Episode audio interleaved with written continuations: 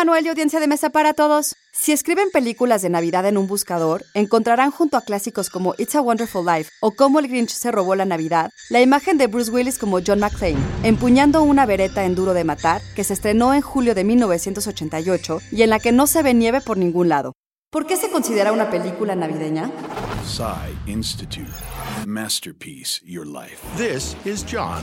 He just wants to spend Christmas with the family. Duro de Matar está basada en la novela Nothing Lasts Forever de Roderick Thorpe, en la que el policía de Nueva York, Joe Leland, cuya esposa ha muerto al comienzo del libro, llega a Los Ángeles para visitar a su hija en Navidad, lo que lo hace mirar las fiestas con pesar, al igual que McClane, que termina atrapado en un rascacielos que ha sido tomado por terroristas. Según el guionista Steven E. de Souza, cuando el productor Joel Silver vio la decoración del set, aseguró que la película se transmitiría por televisión durante años en Navidad. Sin embargo, en la fiesta del canal Comedy Central de este año, Willis tomó el micrófono y dijo, Die Hard no es una película de Navidad, es una maldita película de Bruce Willis.